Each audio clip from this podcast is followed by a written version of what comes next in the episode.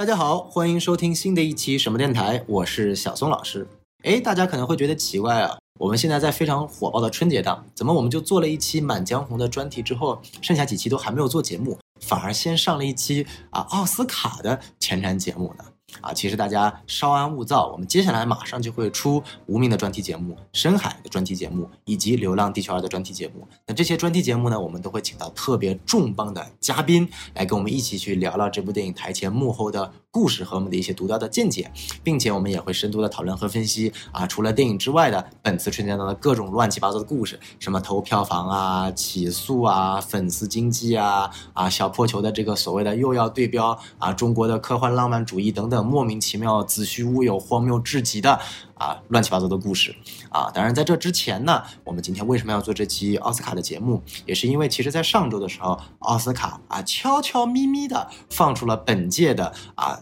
这样的一个获奖的提名名单啊，那我也希望借这个机会给大家讲讲这些提名名单当中哪些电影是值得推荐观看的，顺便做一下今年奥斯卡的一个小小的预测和前瞻。那最关键的是呢，在这样的一个春节期间，希望大家盘点一下，推荐一下2022年度哪些优秀的影片是值得反复观看的。好，那我们就事不宜迟，赶快进入今天的主题。那今年奥斯卡呢，会在三月十三号。啊，这样的一个线上的直播，并且会公布最后的获奖名单。首先，我们来看一下最佳影片的提名，总共又是十部啊，风格迥异、各种类型的影片。第一部呢，就是我个人非常非常喜欢，可以列入二零二二年年度十佳，并且也是我最希望获得奥斯卡最佳影片的这样的一部作品，就是由杨紫琼主演的《瞬息全宇宙》（Everything Everywhere All At Once） 这样的一个科幻喜剧，偏有点多元宇宙风格，暴打奇异博士二的。这样的一部作品，那这样一部作品，我们其实也做了专题的节目，大家如果有兴趣，可以去听听我们那期专题节目啊，也非常详细的讲述了我们电台对于啊这样的电影的一个评价。那第二部呢，其实相对来说是一个美国人的《战狼二》，可以这么说，是一部主旋律电影，也是一个二零二二年的票房奇迹啊！就除了《阿凡达》《水之道》之外，这样的一个洪水猛兽之外，拿下了二零二二年的票房年冠。啊，全球的票房年冠，也是对一个传统好莱坞式商业片的一个复兴。它就是由阿汤哥主演的《壮志凌云二：独行侠》（Top Gun Maverick）。啊，那我们知道阿汤哥作为一个啊，又用《碟中谍》IP 系列，又是《壮志凌云》系列，成功的拯救了派拉蒙啊的这样的一个男人，现在又成功的拯救了整个美国传统的好莱坞商业片。啊，因为我们知道现在随着像漫威啊、迪士尼啊、DC 啊、超级英雄啊等等。主 IP 向的商业所谓构建的一个电影宇宙的一个啊境况下，已经非常能出来一些这种比较传统的、优秀的、尊重剧本逻辑的商业片电影了。那《壮志凌云二：独行侠》无疑是以这样的一部非常复古的、传统的、尊重剧本商业逻辑的商业片电影。那最终看到的票房结果，大家也可以是这个非常清晰的体验到它对于整个。传统的好莱坞的主旋律的这个商业市场是一剂强心剂。当然了，他获得最佳影片的呃几率基本上是没有的。那给他提名也是对他做的这件事情是一种认定和认可。啊，那第三部呢，我个人认为也是一部没有太多最佳影片获奖可能性，但是也是因为它的文化历史地位才会去提名的作品。那也因为它是一部传记片，它描述的主角是基本上跟 Michael Jackson 齐名啊，我们的猫王。啊，这样的一个角色传记片也是 Elvis 猫王。那我个人认为啊，他可能就在最佳男主的这个范畴里面有一点竞争力啊。那最佳影片就不用多说了，因为我觉得他的最大的问题，他跟金发梦露一样，就是贵为一个非常大的文化 icon 标志人物的传记片，它其实深入探讨的视角非常的有限，非常的狭隘。比如说金发梦露，你会发现他整部影片导演想表达的是，他是一个从始至终被各种男人所剥削、所束缚的这样的一个。客体形象变成了一种标志了。他永远想见到没有见到的父亲，他永远想见到自己堕胎的孩子。他被生活中无数个男的所欺骗，就你会去感觉。当然，我想我知道玛丽莲梦露她受到了很多的所谓的呃性骚扰或者所谓的一种被男凝的情况，但是他自己本身难道没有更多可以讲的故事吗？我不想看到他作为一个主角的电影，他变成了一种客体。那么。Elvis 这部电影其实有一样的问题，就是整部电影是通过他的经纪人的视角去阐述他的。那在这个过程当中，有一些所谓的啊这个剥削呀，就把经纪人站在了一个 antagonist 的一个角度去看 Elvis，那他自己本身的一些思考思辨，我个人认为也是缺少的。他更多的是什么家庭关系的矛盾啊啊，自己的一个精神状态的矛盾啊，跟制片呃跟这个经纪人之间的矛盾啊，都是通过外界的视角来去看这个角色。那我觉得是一种可惜，没有达到足够的深度。那么说到传记片，下一部作品我觉得非常有意思，这是一部伪装成传记片，但其实跟传传记片没有半毛钱关系的讽刺类型的电影。塔尔，塔尔是由大魔王凯特·布兰切特主演的这样的一个片子。我一开始并没有想看这部电影，为什么呢？因为我看这个介绍说是，呃，大魔王饰演了一位古典音乐大师啊，他讲述的是这个古典音乐大师的一个。故事，那我以为就是传记片嘛。然后我自己本身对古典音乐真的是不了解，就是这个文化知识非常浅薄啊，所以不了解也不想看。但结果就偶尔有一次听到朋友推荐说，这其实根本就不是一部传记片，因为他饰演的这个古典音乐大师是一个不存在的人物，是一个想象的虚构体。而影片讲述的是这个想象的虚构体在这样的一个行业里面，通过自己的女性的地位、权利去剥削其他的女性。哎，这个是非常有意思的，就是本身这个角色是一个同性恋，他站在了一个所谓的啊政治正确的制高点，但他本身又犯下了在政治正确当中最不可能去触碰的禁忌，就是他变成了 Me Too 的，从 Me Too 的所谓的受害者的一个具象化，变成了一个施害者的具象化，而整部影片就探讨的是这种非常讽刺的现象，到底在这个行业当中是如何一步一步展开的。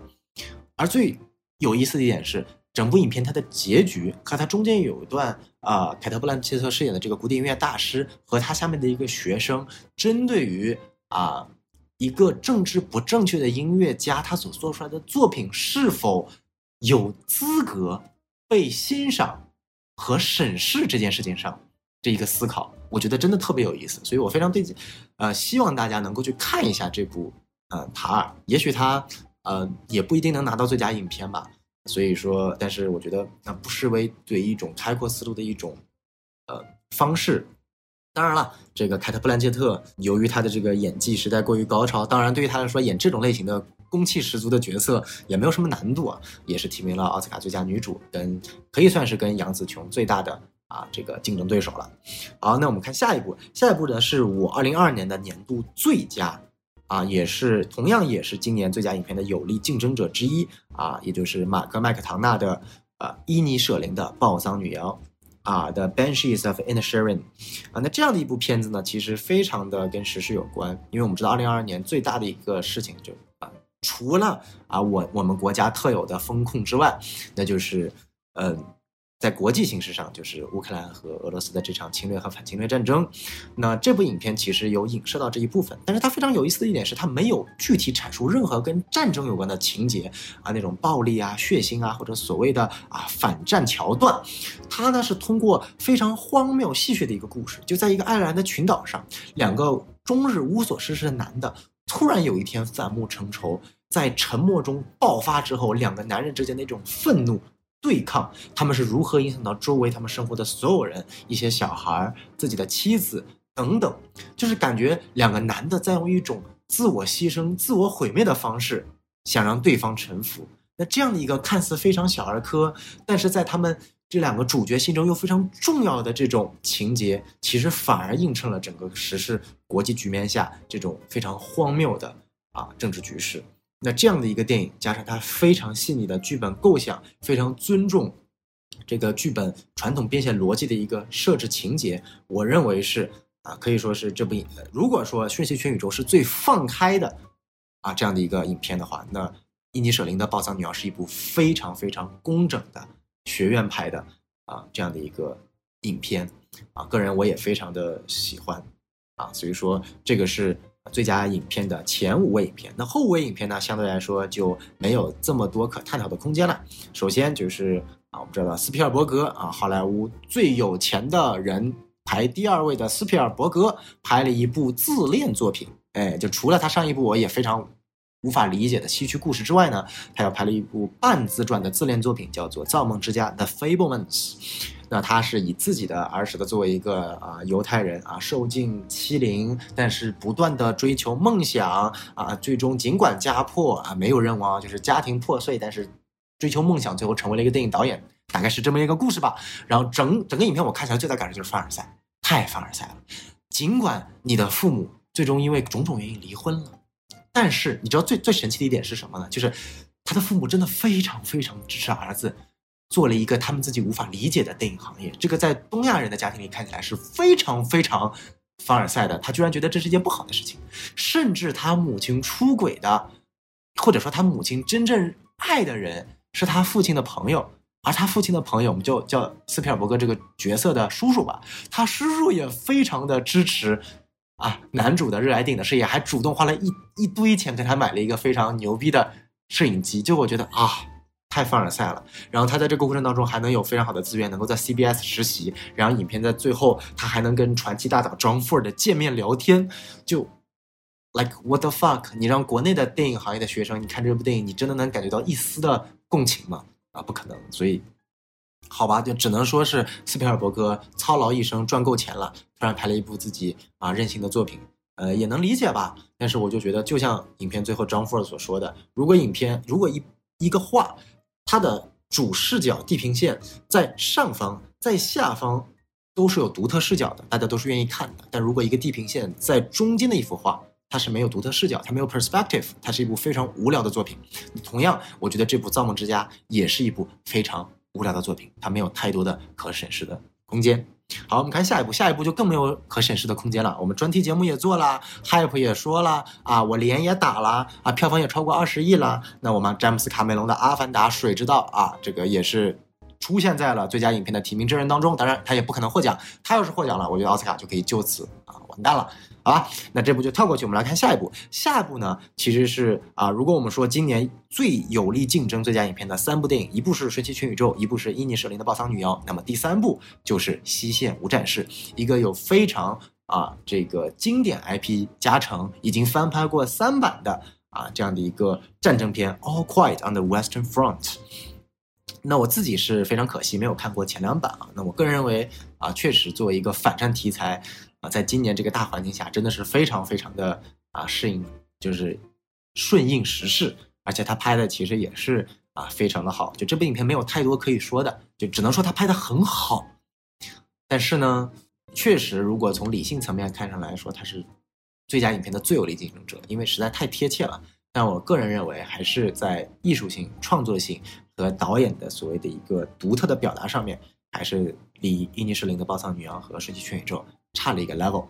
啊，然后那最后一部、最后两部作品呢？第一部是今年戛纳的金棕榈获得者，那导演也是两度这个封奥斯卡，呃，封戛纳金棕榈啊，啊，对于阶级的讽刺的一个悲情三角，啊，这部电影呢可以说是噱头非常大，但其实我啊并不能忍受这部电影，就非常的直接啊，我不是不喜欢，是不能忍受，就是他明明有一个非常好的第一幕，他的第一幕非常尖锐的把。啊，目前的当下里面的男女的一种思想的对立，很生动形象的体现出来了。就实话实说，在那段里面，我对于这件事情他们争吵的这个点的呃支持人是不断的在互相反复横跳的。然后在这个过程中，你会慢慢发现，不管是他们在讨论什么，一种男性的一种在权力上游的一种男本位置，是最后体现在两个人的争吵当中了。当男性在用情绪和一种宣泄。来去对这件事情进行反驳的时候，这个事情就已经没有太多可以去谈论的地步了。当然，非常可惜的是，这样的一个论断，这样的一个讨论点，没有在二三两个两幕当中有更多的提示。二三直接放飞了啊，就直接变成了对于阶级的讽刺。那阶级的讽刺，这个我个人觉得没有太多的独创性。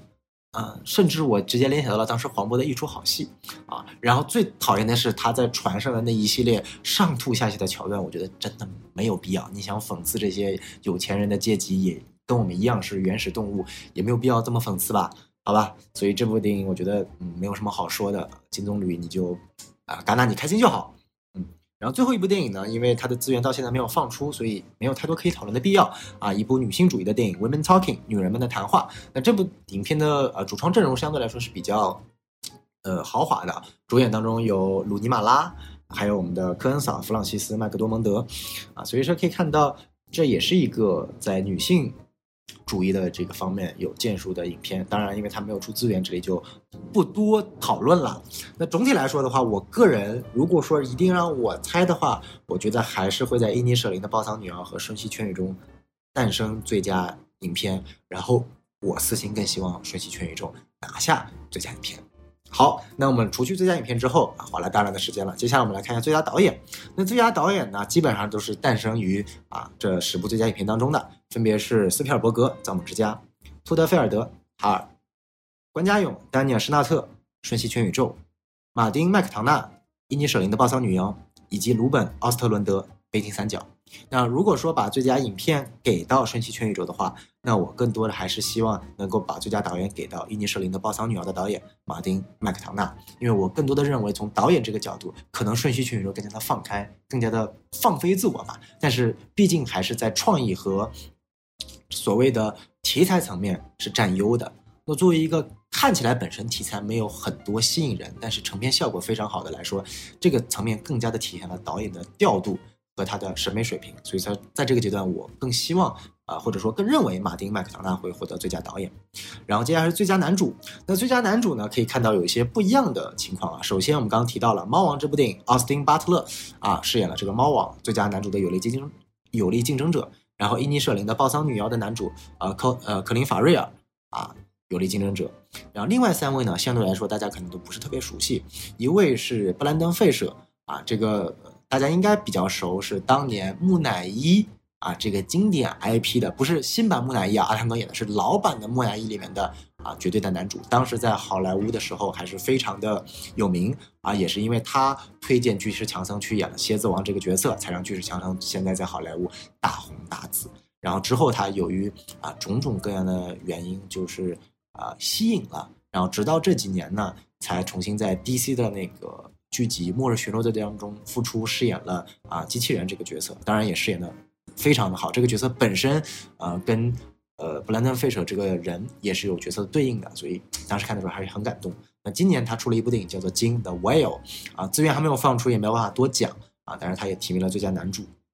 然后另外呢，有一部电影叫做《生之欲》，是一部英国电影，那提名的也提名了最佳男主比尔奈伊 Bill Nye。那 Bill Nye 我觉得大家非常熟悉啊，一方面他是《加勒比海盗》里面啊 David Jones 那个章鱼怪的实际扮演者，非常的恐怖。同时呢，他也是大家非常喜欢的圣诞必看之作啊，这个《Love Actually》的里面那个非常神神叨叨、非常放飞自我的摇滚男明星的扮演者啊，那他的演技也是。啊，有目共睹的。那同样，他在《生之欲》这部电影当中也有了非常精彩的表演。尽管同样资源没有出，但是我们现在知道的是，《生之欲》它是翻拍当年非常火的黑泽明，我们的呃日本天皇级别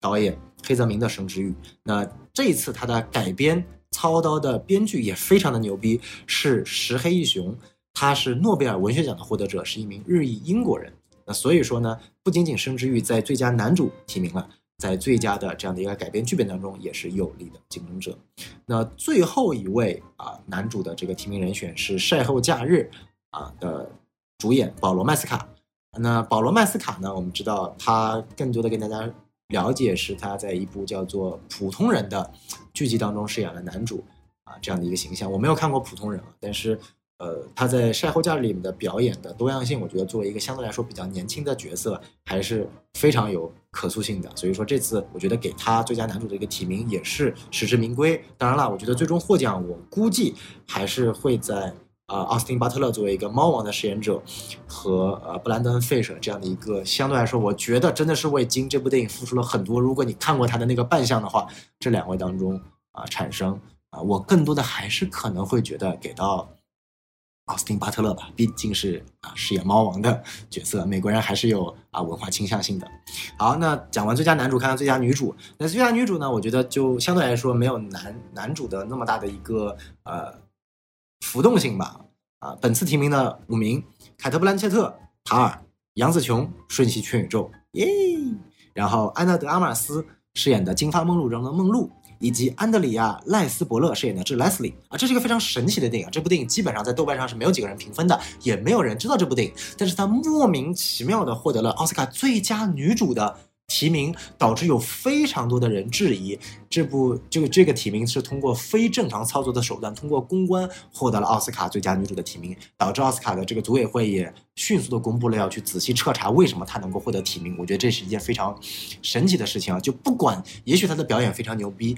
嗯，但是我觉得这个本身这件事情就是也算是一个很荒唐的事情嘛。然后另外最后就是在《造梦之家》当中饰演这个呃男主母亲的 Michelle Williams 的啊女主提名。那我个人认为啊，这个安德烈亚·赖斯伯勒和 Michelle Williams 没有太多的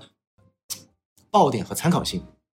基本上是没有悬念获得的。然后安娜德·阿玛斯，我觉得在梦露层面可以说她付出了很多，牺牲了很多，但是并没有把梦露这个角色盘活做活，所以还是。欠了那么点火候，那最终的抉择一定是在凯特·布兰切特里面的塔尔和杨紫琼的《瞬息全宇宙》之间产生。那我更认为是，就不仅仅是私心认为是杨紫琼，我更多的认为从表演角度也是杨紫琼。因为凯特·布兰切特尽管表演的特别好，但是这种角色对她来说没有太大的突破性，真的没有太大突破性。这种攻气十足的女性角色，她饰演了太多次了。而杨紫琼作为一个传统打戏的女主，能够在《瞬息全宇宙》当中去演出一个拥有这么多情感表达的东亚母亲、东亚妻子和一个东亚女儿的形象，这点我是非常非常的喜欢的。所以说，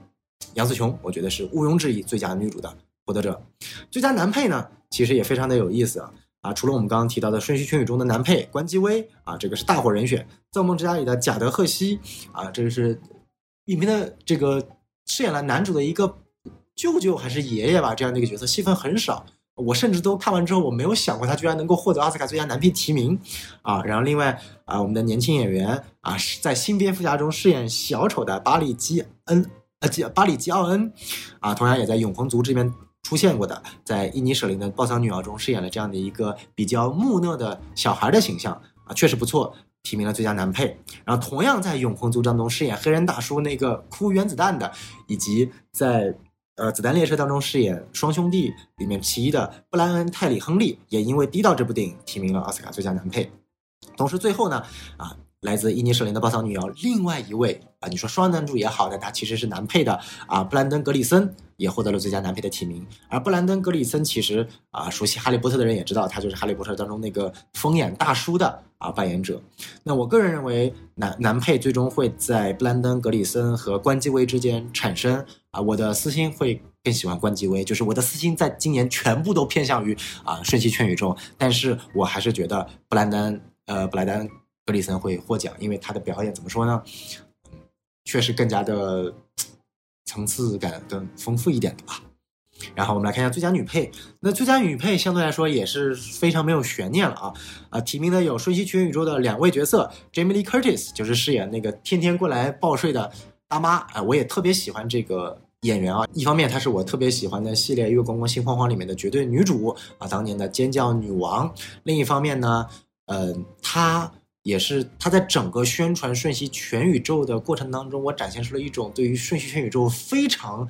热爱。因为我们知道，一般演员就是配合宣传，是因为你在 contract 里面，在合约里面写了啊，你要去做公关宣传。但你能看到啊，Jamie Lee Curtis 是真正意义上非常喜欢这部。电影是发自真心的去宣传《瞬息全宇宙》的，包括他曾经发布了在 ins 上面发布了幕后的特辑，就是一些看起来啊非常精妙的一些特效，其实是用成本非常低廉的传统的啊打戏中的那种 special effect 特技来做的，然后顺便讽刺漫威，他真的很刚啊，就直接讽刺漫威，就是就是你看看漫威你的那些什么奇异博士那种特效，跟我们的一比，你的花的钱贵，还效果还没有我们好，就这种大妈的耿直感，我觉得特别好。啊，然后另外一方面，啊，当杨紫琼获得金球奖最佳女主的时候，Jamie Lee Curtis 表现的比杨紫琼还要兴奋，那个振臂高呼的表情也被定格，然后还制作成了 T 恤，然后他还穿上了，用来表达对于杨紫琼的支持，就是真的，我觉得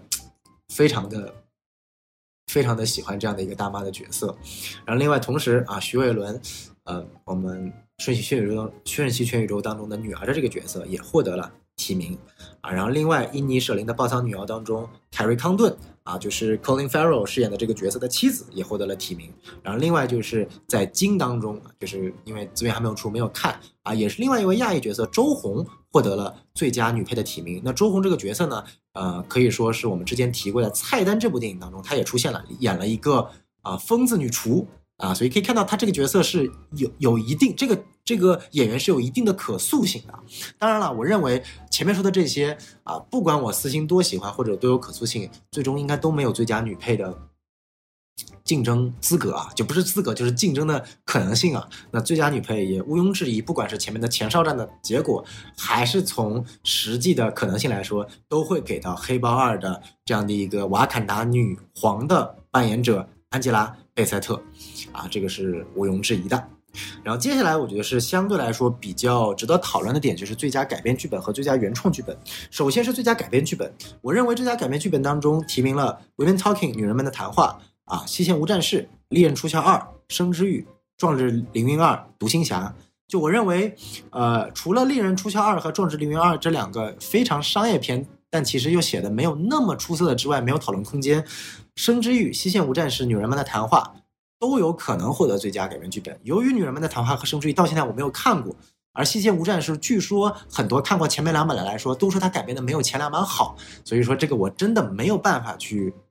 判断。只能说，如果从学院派的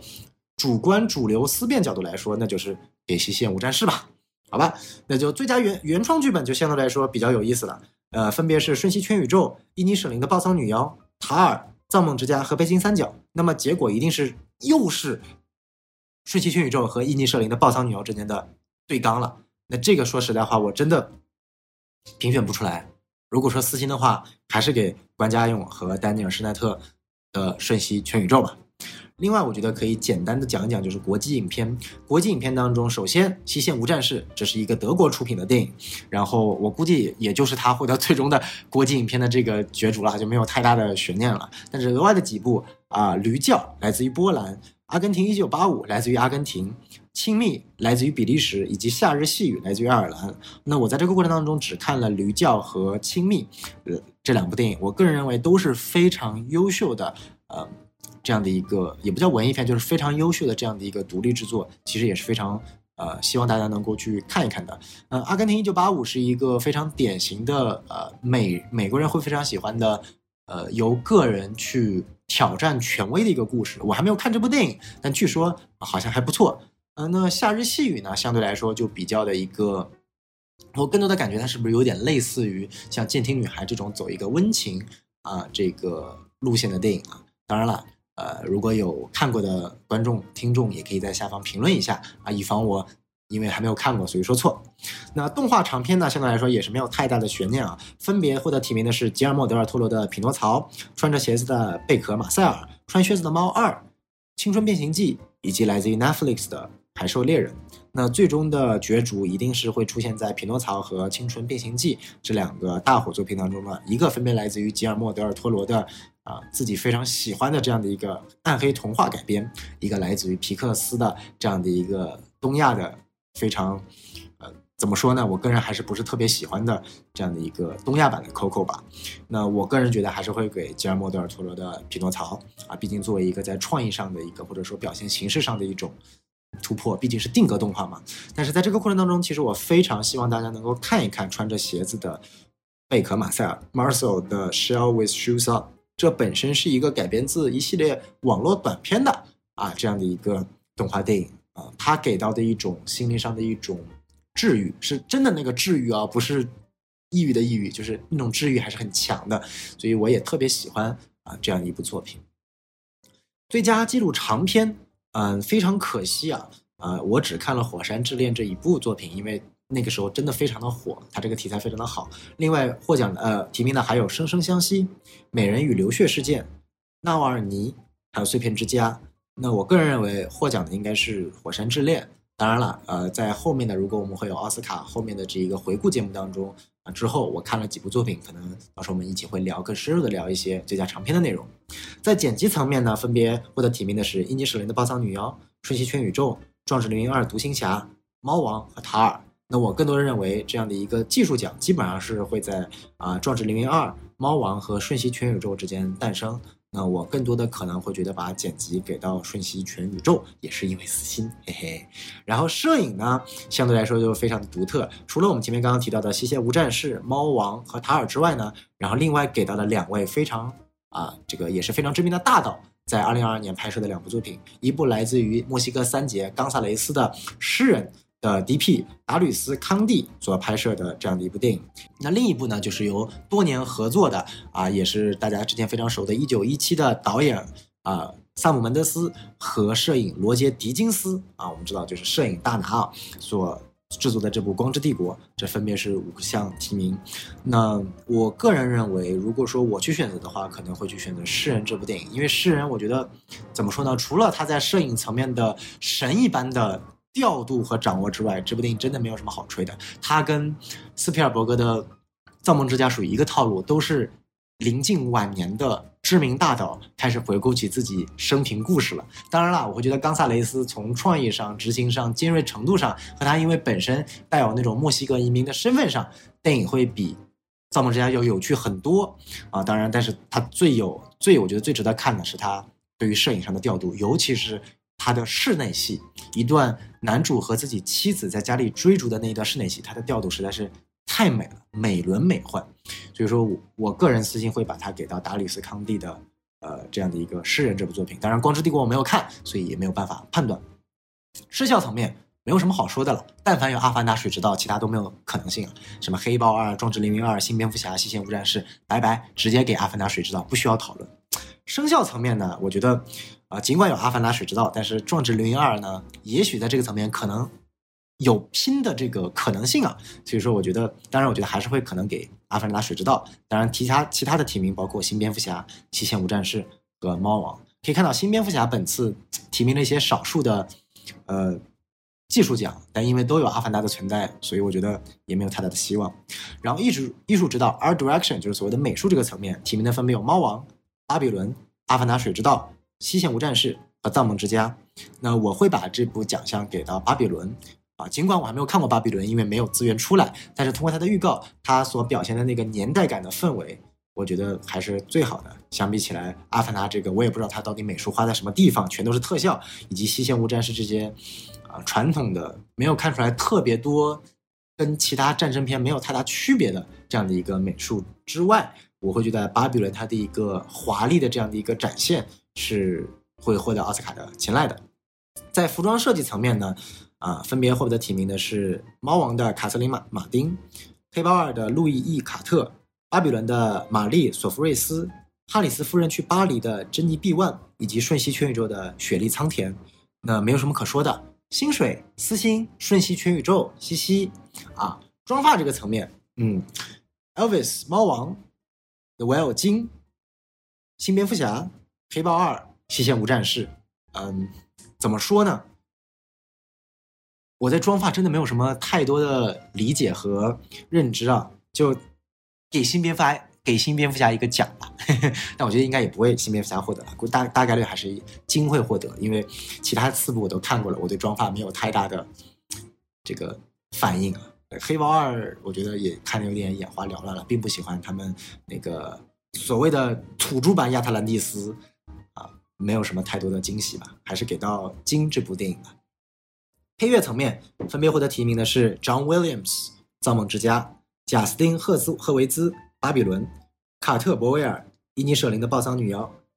呃拉克斯之子《瞬息全宇宙》以及沃尔克·贝特尔曼《西线无战事》。啊，这点呢，我还是薪水《瞬息全宇宙》没什么好说的。歌曲层面呢，分别是《Lift Me Up》、黑豹二、Hold My Hand。壮志凌云二、独行侠、This is a life、瞬息全宇宙、那阿杜那阿杜、打二二二以及 Applause、女人的故事。呃，尽管我没有太多的指向性啊，但我要特别讲一下那阿杜那阿杜，我不知道是不是这么读的啊。这是一部获得了金球奖，我没记错的话是金球奖最佳原创歌曲，来自于印度电影二二二。我到现在还没有听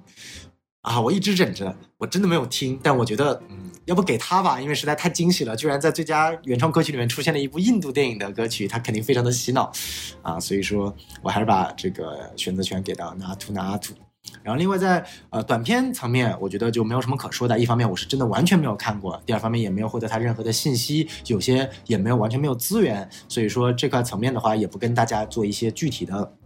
解析了，免得说错东西被骂，对吧？现在很容易被听众骂啊。那接下来呢？我觉得最关键的一点是，除了这些奥体作品之外，可以重点来讲讲在二零二二年我看过的一些令人失望、令人惊喜和推荐给大家的作品。首先，我觉得比较多的是令人失望的作品啊。呃，我们知道二零二二年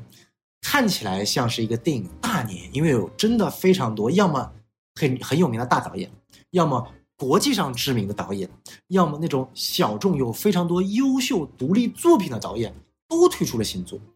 但是作品质量呢，都比较差。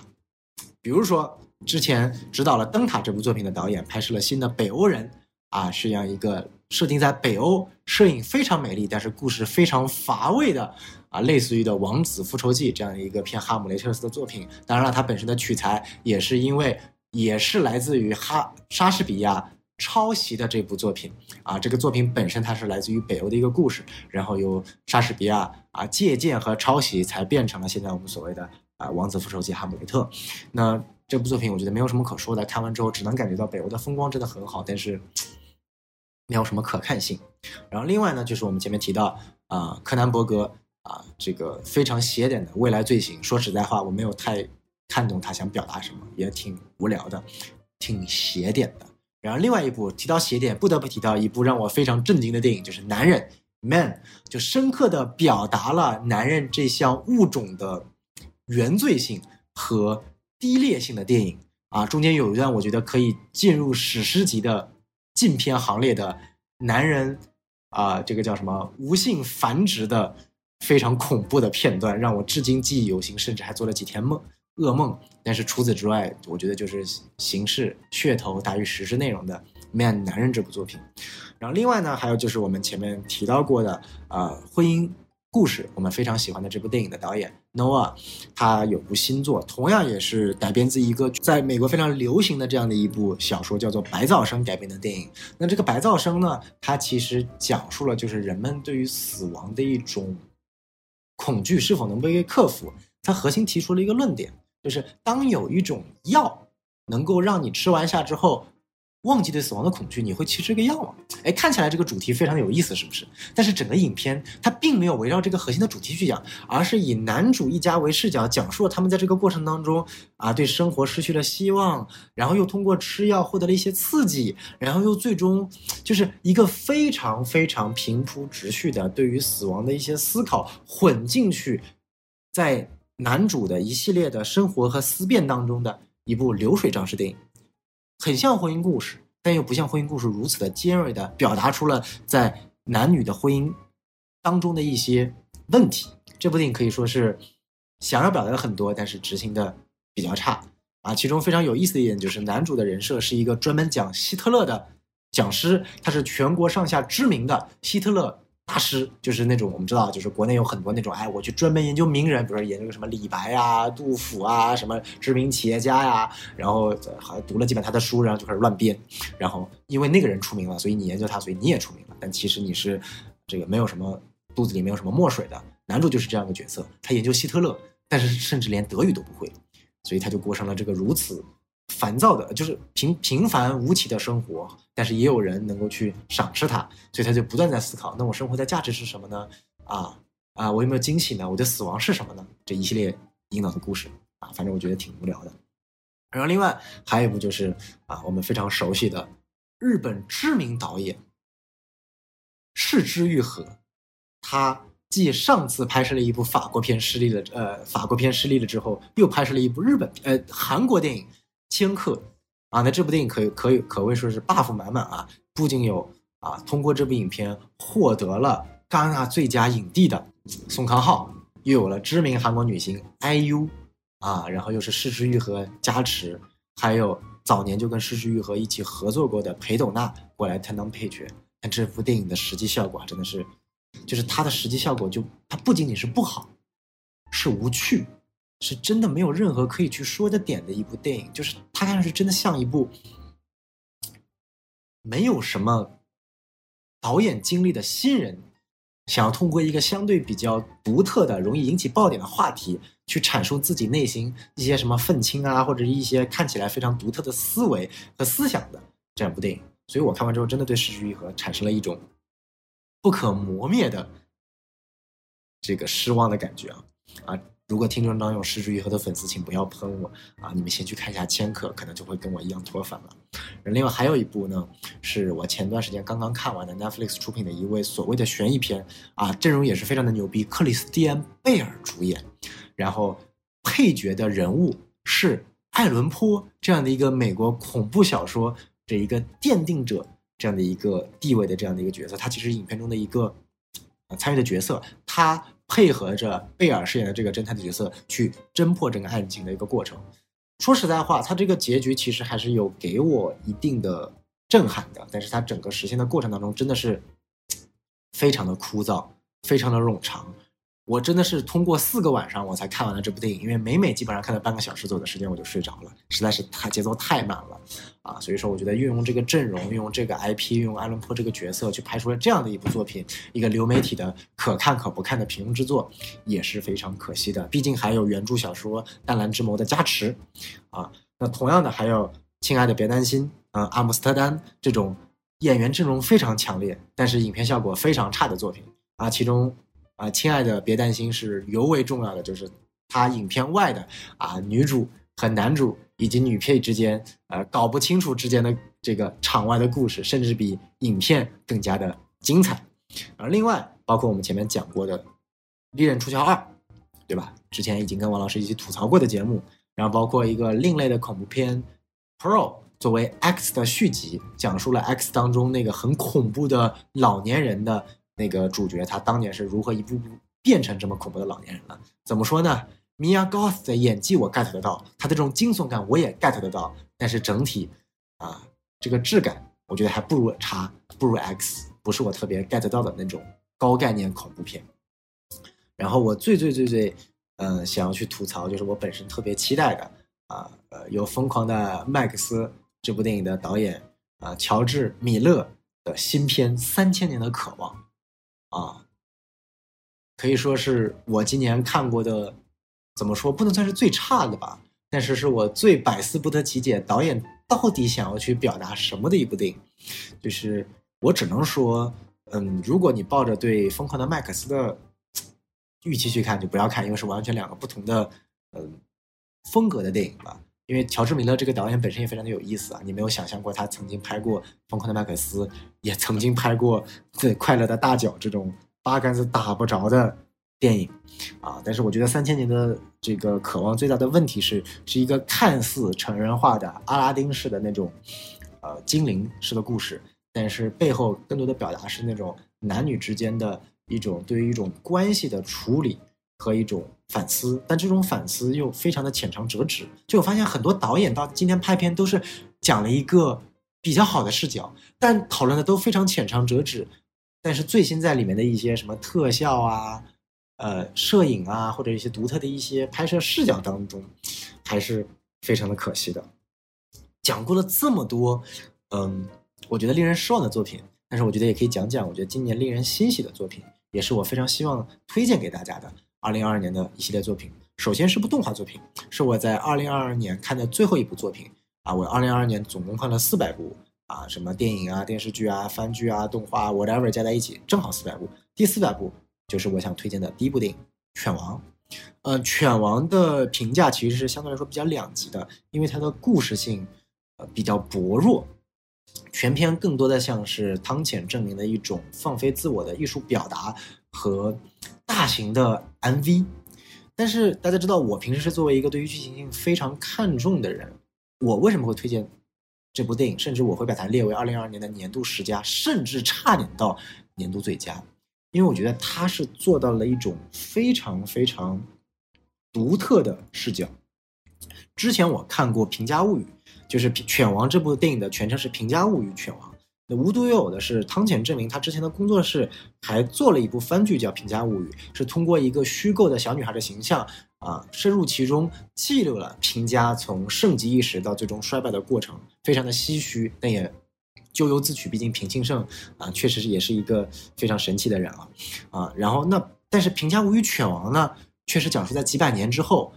犬王作为一个讲述平家那个时候物语的一个表演者，那它非常独特的一点是什么呢？就是它呃，犬王有个能力，就是它能够跟死去的鬼魂对话。而这些死去的鬼魂，就是在几百年前平家的战场上真实死去的战士，而这些战士把当年流传的故事啊，告诉了犬王这个角色，而犬王把他们改编成了。各种音乐啊，这个音乐去体现在变成一个大型的 MV 的现场，音乐确实好听，而且 net 了很多当年的，就是他拿着这个这个古筝还是琵琶，这个不是特别懂啊，就类似于古筝的东西，然后演出了那种大型的摇滚 live house 的感觉，非常的魔幻，就非常的汤浅证明啊。但是我觉得，就是如果说去年的《海贼王 Red》是一部伪装成电影的大型的演唱会 MV 啊，那么《犬王》其实是一部伪装成大型演唱会 MV 的作者电影。因为《Red》的本身是一部粉丝向的电影，它去塑造了这样的一个女团的形象，它的本质是，就说的直白一点，它是为了割韭菜，割很多的喜欢《海贼王》的海米韭菜。但是《犬王》其实是通过这种迷幻的摇滚精神来表达艺术最本质的一种反抗精神。这一首首由死去的这些战死的亡魂所讲述的评价故事，被主角和犬王能够带到在那个朝代，真实给大家去阐述出来。那段真实发生过的历史，然后在这个所谓的跟另外一派的这个表演者竞争对手当中，最终获得了胜利。但影片的结局其实非常的唏嘘，看起来他跟竞争者当中获得了胜利，拔得了头筹，但是他却输给了真正的对手，就是当朝的皇上。作为历史的胜利书写者，皇上怎么能够允许这些所谓的野史、这些亡魂讲述的故事，怎么能能够登上台面呢？所以说，封杀、威胁，完全不留下一点痕迹，杀死了男主，并且告诉犬皇说：“如果你想继续表演下去，给你一条命，但是你只能表演我指定的宫廷里面的内容。”所以可以看到，这个在二零二二年的年末去看这部电影时候，你会发现它太契合今天我们的生活中所发现的很多的内容，我们所想体验出来的内容，艺术的。表达欲在不断的被压制，不断的被，不断的被畸形，甚至这些表达欲也体现在了春节档的各个电影。那纵观我们今天的这些内容，究竟谁才是那些评价死去的冤魂？有谁是电影的主角盲从？有谁是犬王呢？这个是我觉得当时看这部电影我最大的一个感受。汤浅证明的作品，就是曾经有句话，就是你永远可以相信汤浅证明，然后他拍了一部好片，然后你永远不能相信汤浅证明，因为他马上又拍了一部烂片，他就是在这样的当中反复横跳的。我喜欢他的乒乓，我喜欢他的印象岩啊，我喜欢他的这个春宵苦短，我喜欢他的四点半神话大戏，我也讨厌他的这个共场海上，我也讨厌他的这个日本沉没。所以说可以看到，这一个非常复杂的导演，但是他一直在坚守自己内心想要表达的东西，这个是我觉得非常，非常非常宝贵的一种作者电影的表达手法。所以说，《犬王》是我想去推荐给大家的呃第一部作品。当然了，如果不想看这么多这个这个特别压抑的严肃的内容，纯粹当一个 MV 看也非常好，因为真的。歌非常好听啊，就感觉在看看一个大型的迷幻 MV，很容易沉浸进去。我觉得是比《Red》里面的唱的几首女团 Pop 要好听的啊。这里绝无这个才艺捧一的含义啊，请海米多多见谅。第二部呢，是我觉得古籍所有啊，是一部相对来说比较猎奇的作品啊，讲述的是有一帮食人族的男主和女主，男主是由呃小甜茶。啊，Timothy Chalamet 主演的，导演也是当年捧红他的《Call Me by Your Name》的导演，啊，这个所指导的最新作品，也是一部非常细腻的啊，另类的爱情故事，就是爱你就要吃掉你啊！我已经剧透了整整部电影了，但是无所谓，我觉得还是非常推荐大家看一看。这是一部无法细说，但是在这个过程当中，你能够感觉到这种不被大家所接受一种，甚至是你可以算是畸形的一种爱恋。但它依然在整个偌大的世界当中有它存在的必要性和它存在的一种坚韧性。第三部想推荐的，就是其实是今年奥斯卡国际影片的一大遗珠。我非常不能理解的是，到底是哪部影片把它给踢下去了？就是来自于韩国导演朴赞玉的新片《分手的决心》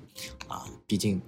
呃，当时当然在国内大火，一方面是因为朴赞玉，最大的原因是来自于没有一点演技，但是演出来就是特别特别的牛逼，质感非常好的汤唯啊。当然，前段时间关于汤唯和许鞍华这段这个讨论或者说争吵吧，也引引来了两两方粉丝的一个激烈的在微博上的互搏啊。这里不做过多的评价，我只能说，啊，朴赞玉的这个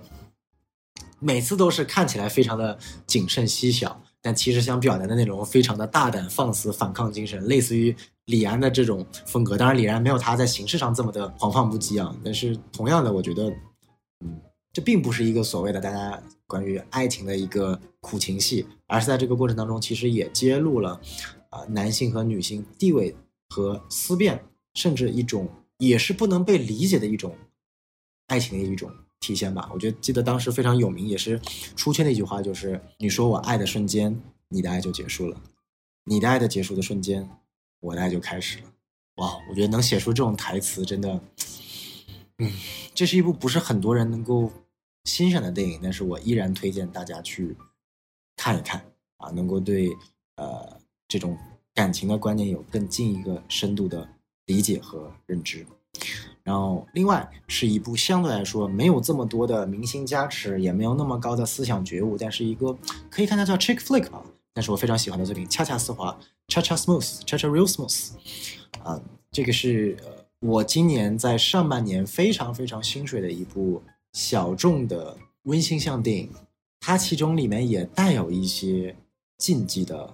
话题，但它所体现出来的并不是想去证明这个禁忌的这个关系是正确的或者错误的，而是通过更加人物内心的细腻的表达和转变去看待这样的一个关系，这是我认为这个影片非常独特的一点，起到了一种，就是我们最终的目的一定不是去理解。而是一种共情，这种共情能够让我们去更好的去能够去接受，在这个世间有各种乱七八糟的你不能够理解的关系，因为理解并不重要，你只要知道这种关系是真实存在的，并且有它存在必要的。所以我觉得恰恰丝滑反而在这个层面会跟古籍所有有同样的有就有异曲同工之妙。然后最后还有两部，一部就是《Nope》，今年让我异常惊讶的。啊，逃离绝命镇的导演的，也是黑人兄弟之一的，他的最新续作，因为他总共导演了三部作品嘛，第一部是逃离绝命镇 Get Out，第二部是 Us 我们，我们到现在我还没有看，第三部就是这个不 Nope，就说实在话，这样一部高概念科幻片出现科幻的那一部给我的震撼，在我眼里或者在我的审美体系范围里面是强于整部阿凡达二水之道的，因为。阿凡达水之道相当于是整体把所有的特效级别的牛逼的东西往我身上砸，这种杂它是没有所谓的高潮和低潮的，就就告诉你这是一个完全虚幻的世界。而 Nope 它带有对黑人历史的反思，对电影本质的思考，融入到了这个所谓的科幻外星人的题材，又跟西部的这个关系又紧密紧贴在一起，如此多元素的混杂。但还是能够在那一个瞬间，我不能剧透，但是在那一个瞬间，给我一个非常大、非常大的震撼。这是我给到 Nope 作为，也是我的年度十佳的一个最主要的理由，也是非常推荐大家观看。当然了，如果你真的真的很讨厌黑人，那就算了吧，好吧，就是种族歧视的事情就没有办法。然后最后一部呢，是前段时间跟王老师在节目里也谈过的 Menu，哎，菜单啊啊。也非常不好意思，直接把菜单在这个《利刃出鞘二》这部节目当中剧透了。但是我也非常喜欢这部电影，一部高概念的讽刺作品。尽管在剧情上没有太多的突出点，但是第一，你可以看看女主；第二，你可以看看如此荒诞的故事当中能否去感受到一些不一样的东西。就我会觉得菜单的高概念荒谬会远比悲情三角的高概念荒谬更能够让我接受。所以说，刚刚提到的像《犬王》。普及所有分手的决心，恰恰丝滑不和菜单是我想要去推荐给大家。目前今年就是去年二零二二年一些国外的优秀的作品，然后另外还有几部呢，是我还没有看过啊，不管是资源还没有出，还是资源最新刚出，我没来得及时间看，但是也给大家提一下啊。其中一部是我刚刚前面提到的《鲸》，然后第二部呢就是《岛屿上的煎熬》啊，这是今年的二零二二年电影手册给到的年度十佳电影中的第一位啊，《岛屿上的煎熬》这部作品也是有资源已经放出了，大家可以去看一下。另外就是说，《光之帝国》啊和《巴比伦》这两部作品，尽管听说口碑都比较差，但是毕竟是达米安·查勒泽呃查泽勒和啊我萨姆·门德斯的作品，我觉得还是有值得去看的。毕竟我相信在啊技术层面还是有非常多的可取之处的。那好，今天我们整体把二零二二年。年度的电影的盘点，以及二零二三年奥斯卡提名的榜单整体分析了一下。在这个过程当中呢，也希望各位能够去啊，在可能剩余的几天空闲的休息时间，可以去补一补一些啊去年国外最优秀的啊一些作品。然后在另外一个层面呢，啊，我们在接下来也会马上推出很多春节档的一个继续的跟进。节目啊，那就请大家一定要多多的支持，那也关注我们的微信公众号 S M F M 二零一六啊，添加我们的机器人小助手就可以，我们真进就可以进入我们的这个群聊当中，大家可以一起去分享一下，觉得二零二二年度最能够让你觉得优秀的电影有哪些啊，并且你也可以觉得你最希望奥斯卡最终获奖的电影。是哪些？大家可以激烈的讨论一下。那也希望大家能够我们在我们在三月十三号具体公布名单的时候，能够看到《瞬息全宇宙》以及杨紫琼终于能够获得他们本该获得的一些奖项和荣誉。好，那今天的节目就到此为止，拜拜。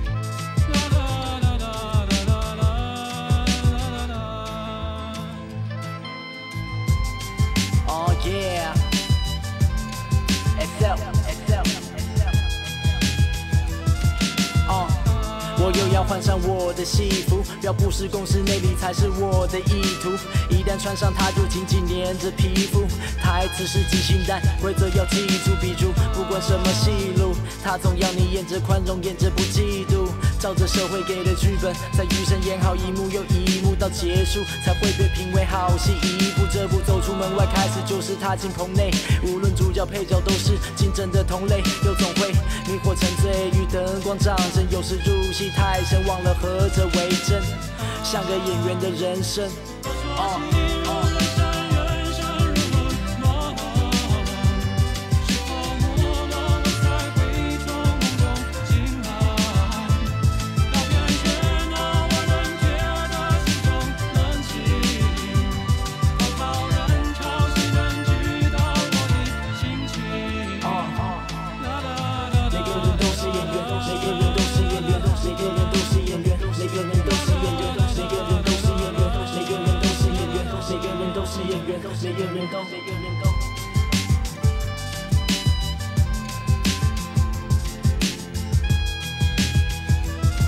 学会揣摩喜怒哀乐，全是圣诞庆酬。没得彩排，没人拍摄，全为了应酬。所谓承受，更多时候只是学会压抑，是磨练着演技去承受那些压力，却又恨自己的不果决，恨自己不是故事主角，很难不妥协。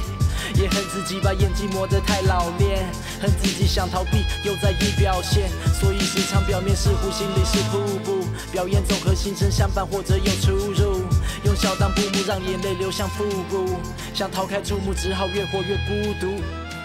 哦，所以越活越孤独。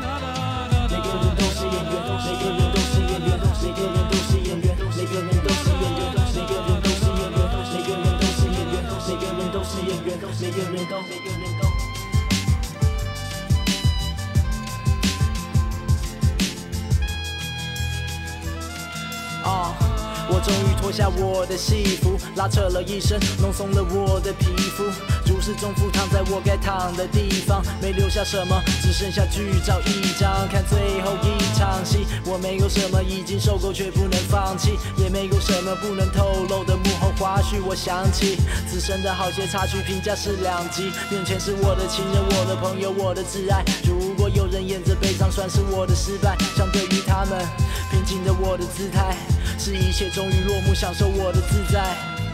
从未有过的自在。从未有过的自在。